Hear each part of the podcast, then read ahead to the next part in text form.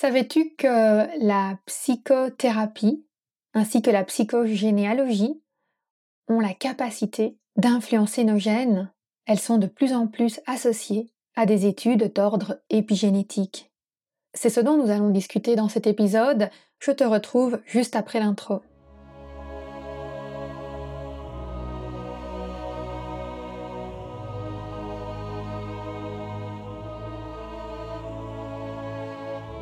Bienvenue sur le podcast Métasensoriel, un espace qui allie science et spiritualité, conscience et subconscience, visible et invisible, afin de vous emmener à la conquête d'une vie pleine de sens.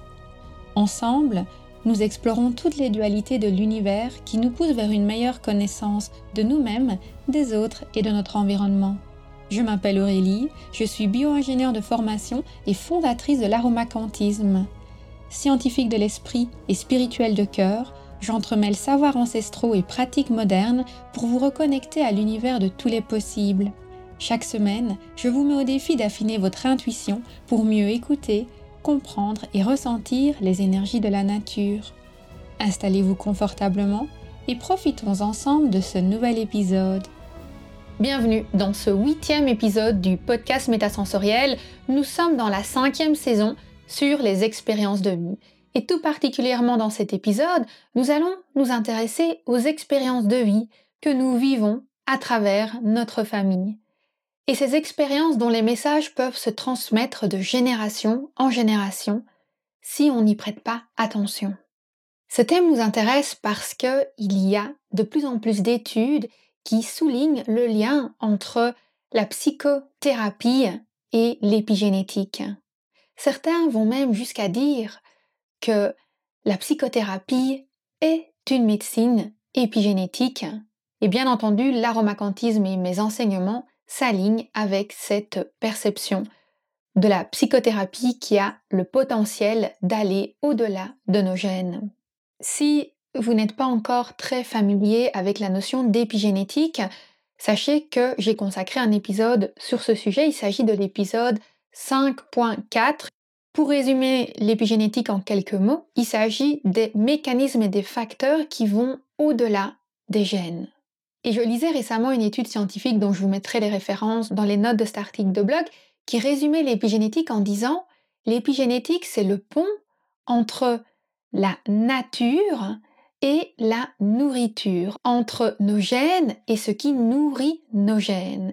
En anglais, nature nurture. Et je trouvais que cette représentation de l'épigénétique comme un pont entre nos gènes, notre génétique et l'environnement était vraiment excellente. Je pense que je ne dois pas chercher à vous convaincre sur le fait que notre état de stress, notre état de bien-être influence notre santé physique. C'est des choses qui ont été démontrer de nombreuses fois. Je pense que la façon la plus simple de le comprendre, c'est vraiment de se dire que quand on est dans un état de stress, notre subconscient considère que notre corps est en danger et il va mettre tout en œuvre pour permettre au corps de prendre la fuite. Ce qui veut dire qu'il va allouer son énergie à des organes, à certaines fonctions, au détriment d'autres. Et typiquement, c'est souvent le système immunitaire qui est éteint au profit d'autres organes tels que avoir des battements cardiaques assez élevés pour avoir ce sang qui circule dans nos veines et pouvoir partir en courant. Parce que effectivement, en cas d'un véritable danger, ce genre de situation contribue à notre survie.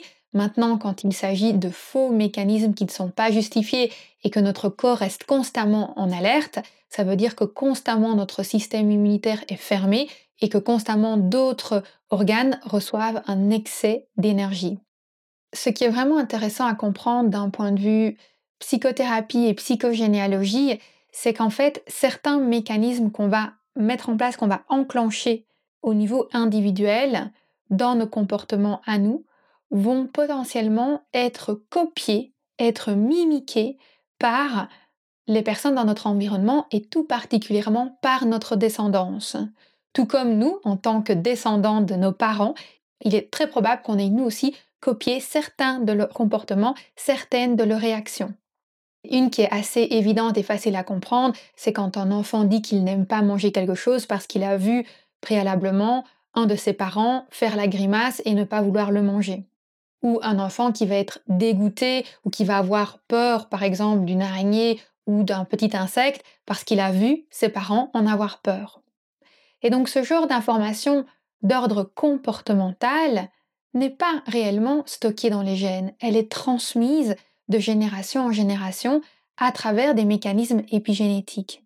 Et dans un article que je lisais, j'ai souri en voyant qu'il considère que le langage, notre capacité à communiquer, à parler, à transmettre des sons, et toute la symbolique et le décodage qu'il y a derrière ce langage est aussi associé d'une certaine façon à des mécanismes d'ordre épigénétique.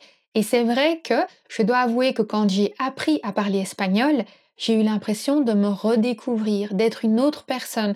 En me plongeant dans la culture espagnole, je me suis aussi plongée dans un autre univers en quelque sorte psycho-énergétique où j'ai appris à réagir autrement face à certaines situations, à vivre avec beaucoup plus de légèreté. J'ai découvert aussi des mots qu'on ne trouve pas forcément en français. Et on peut avoir ça aussi quand on parle beaucoup en anglais, quand on travaille en anglais, on se rend compte qu'il y a des termes qu'on n'arrive pas à traduire en français.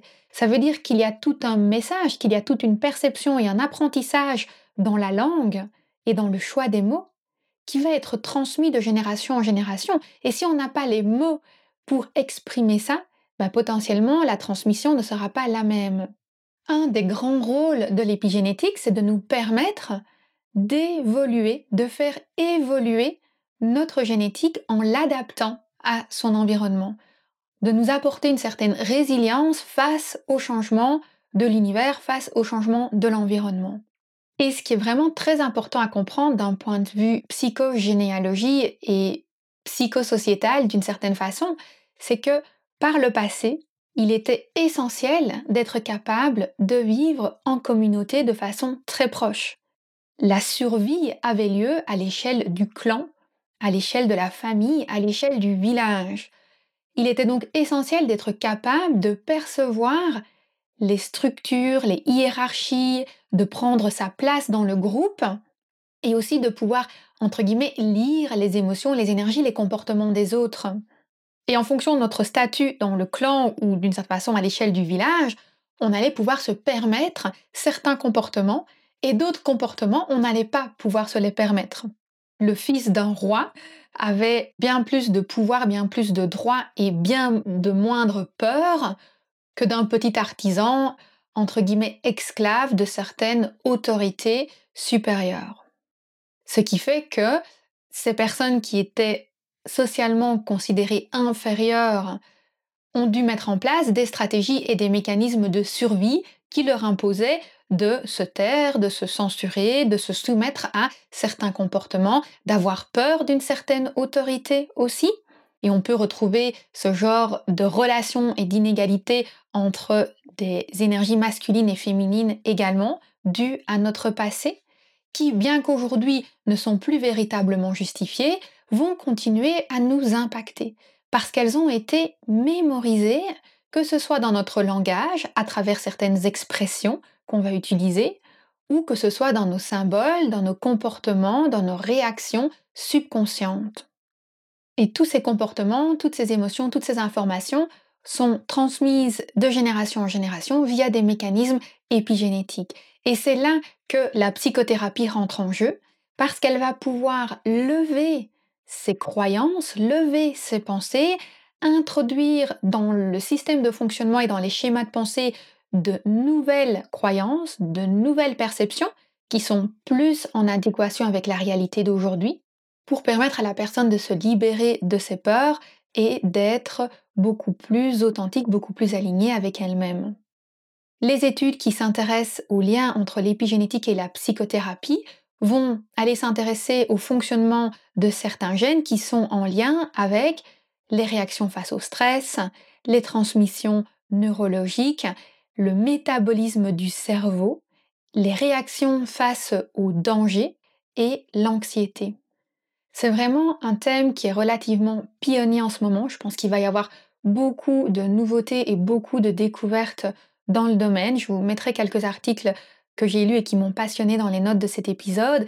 Mais quelques informations clés que j'ai retenues de mes différents apprentissages et expériences, c'est que tout d'abord, il est important de savoir qu'un traumatisme qui a lieu très jeune, dans l'enfance, à ce moment où l'enfant est encore dans des mécanismes de grande absorption énergétique, où il apprend, il apprend énormément de choses parce qu'il doit s'armer le plus rapidement possible pour sa survie. Donc son subconscient est vraiment une éponge énergétique. Il va mimiquer tous les comportements, il va entendre plein de choses où on se demande parfois mais où est-ce que l'enfant a appris ça? Et quand un enfant dans cette phase d'absorption vit un traumatisme conséquent, il est probable que cela va impliquer des modifications épigénétiques conséquentes également au niveau de son développement neuronal. Et cela aura un impact sur son équilibre psychique lorsqu'il sera adulte.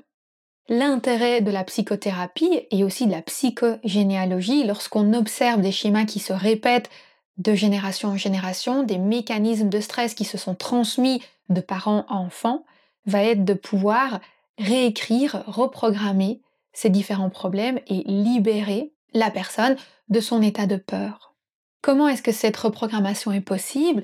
Notamment grâce à des mécanismes neurobiologiques. En fait, notre système nerveux a la capacité d'être extrêmement réactif face à l'environnement. Il va capter des informations, il va apprendre toutes sortes d'expériences, et en fonction de ces expériences, il va activer ou désactiver certains circuits, certains mécanismes cérébraux. Et un d'entre eux concerne notamment l'amygdale. L'amygdale, c'est une partie du cerveau qui est impliquée dans la mémorisation des stress et les réactions face à ceux-ci, tout particulièrement tout ce qui est lié à la peur, aux menaces et aux récompenses. Ce qui veut dire qu'une grande partie de nos conditionnements face à la peur, on a peur de ceci, on a peur de cela, vont s'inscrire d'une certaine façon au niveau de l'amygdale et vont aussi se transmettre de génération en génération grâce à ces mécanismes épigénétiques dont on a discuté. Et je vous disais en introduction qu'on peut d'une certaine façon considérer la psychothérapie comme une médecine épigénétique parce qu'elle va venir cibler nos mécanismes de peur, elle va permettre de les déconstruire, elle va permettre de reprogrammer de nouvelles croyances. Et ça va, sur le long terme, pouvoir aller changer ces activités au niveau cérébral, ces transmissions, ces émissions d'hormones de peur, de stress dans notre corps. Ce qui me passionne avec l'épigénétique, c'est que ça souligne notre implication, notre rôle, notre responsabilité dans l'évolution de notre propre génétique, dans l'évolution de la génétique humaine d'une certaine façon, et en conséquence dans l'évolution de la conscience collective. Même si on a capté des informations et des traumatismes d'ordre générationnel ou transgénérationnel, nous avons la capacité de les effacer et de reprogrammer de nouvelles croyances afin de pouvoir évoluer dans un état de santé supérieur. Mais ça, bien entendu, ça demande une implication consciente, un engagement dans des processus, qu'ils soient d'ordre psychothérapeutique ou psychogénéalogique, ou tout simplement dans des processus de développement de soi ou d'ascension de son âme, qui vont nous permettre de passer à un niveau de conscience supérieur. Mais la première étape de tout ça, c'est bien entendu de prendre conscience de notre rôle et de notre pouvoir d'ordre épigénétique. On va maintenant passer à l'exercice du jour pour clôturer cet épisode. Je voudrais avant cela t'inviter à laisser une évaluation à cet épisode, à éventuellement aller partager un commentaire sur ta plateforme d'écoute préférée. Tu peux aussi aller partager un commentaire avec ton expérience sur le sujet au niveau de l'article de blog qui est disponible sur aromacantisme.com slash 5.8. Je t'invite aussi à partager cet épisode à des connaissances, à des amis qui pourront en bénéficier. Il y a peut-être autour de toi des personnes qui sont coincées dans des traumatismes transgénérationnels et qui n'arrivent pas à en identifier l'origine.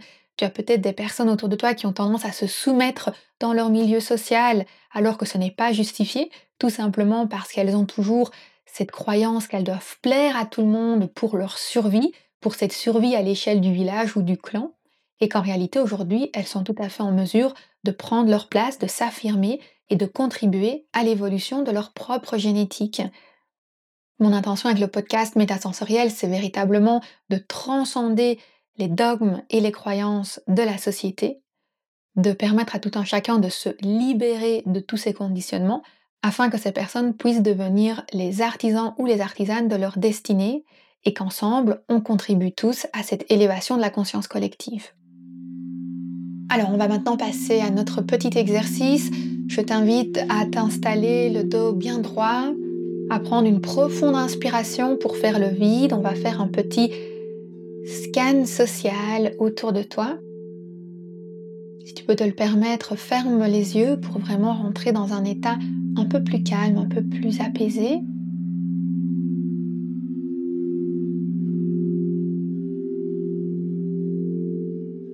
Je voudrais que tu te positionnes toi à l'échelle de ta famille. Comment est-ce que tu te considères? Quelle est ta relation par rapport aux autres membres de ta famille? Est-ce qu'il y a des personnes que tu considères supérieures à toi ou inférieures à toi? Est-ce qu'il y en a pour lesquelles tu as tendance à t'effacer ou à être au service de ces personnes-là même si tu n'es pas toujours en accord?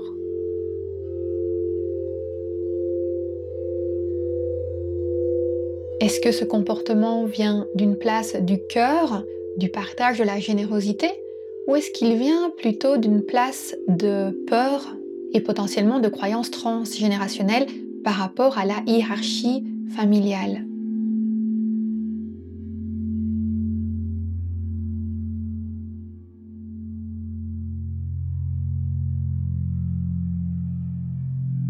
À présent, je t'invite à te poser cette question à l'échelle de ton milieu professionnel.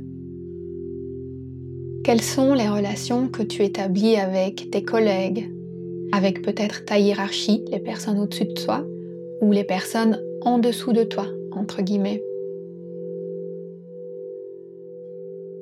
Avec quel type de personnes as-tu le plus de facilité pour créer des relations?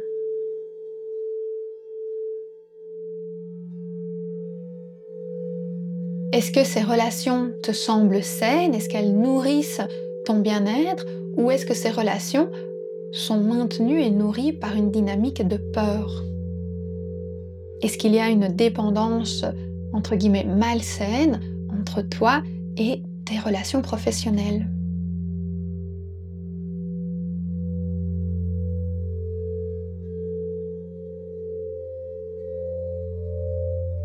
Et enfin, je t'invite à te poser cette même question à l'échelle de tes amis, de ton cercle d'amis. Quelles sont les relations que vous entretenez? Est-ce que ce sont véritablement des amis de cœur qui te nourrissent, qui te respectent, avec lesquels tu te sens d'égal à égal? Ou est-ce que tu entretiens des relations qui ne te nourrissent pas forcément?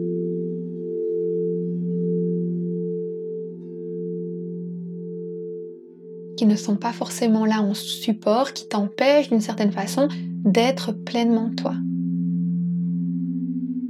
Si tu es dans ce cas, la question sous-jacente est bien entendu pourquoi est-ce que tu entretiens ou maintiens ces relations?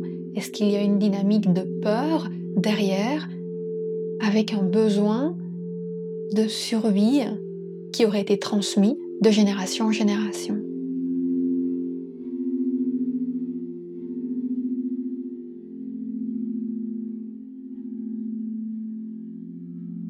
Compris, l'épigénétique est un sujet qui me passionne. Si tu veux en apprendre davantage sur ce sujet, tu peux aller écouter l'épisode 4.5 du podcast Métasensoriel. Je t'invite aussi à aller faire un tour sur le blog de la science de la spiritualité parce que j'y partage deux autres articles sur l'épigénétique et sur les facteurs qui influencent l'épigénétique.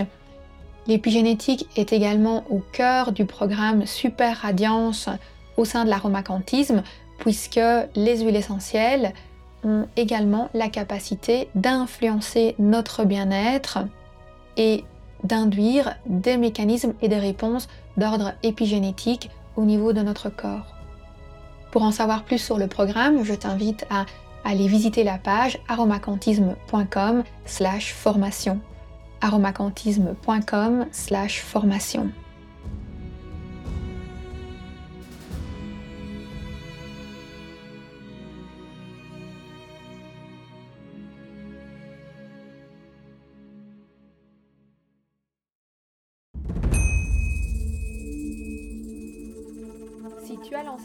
Projet bien-être depuis plus de trois mois et que tu as le sentiment que ça n'évolue pas au rythme que tu voudrais, je suis là pour te dire que tu n'es pas seul.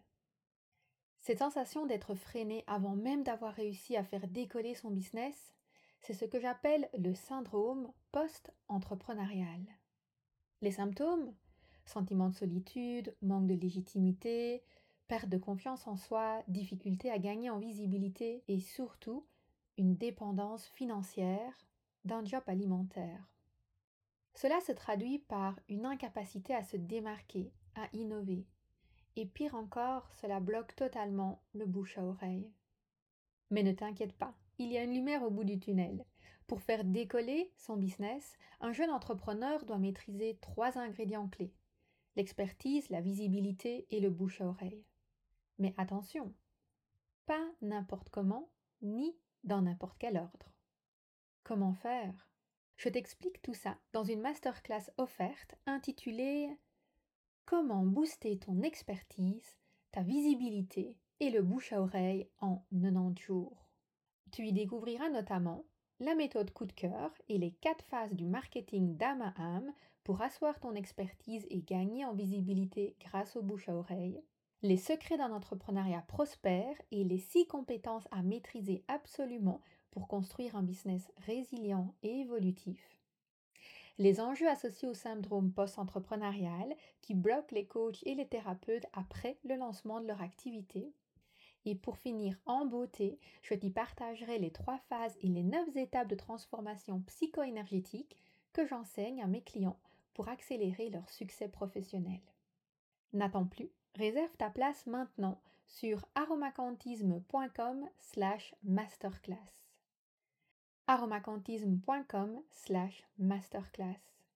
Cette masterclass est sans aucun doute le déclic dont ton business a besoin.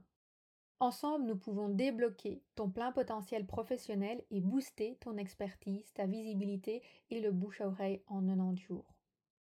Profite de cette masterclass offerte en t'inscrivant immédiatement sur aromacantisme.com slash masterclass.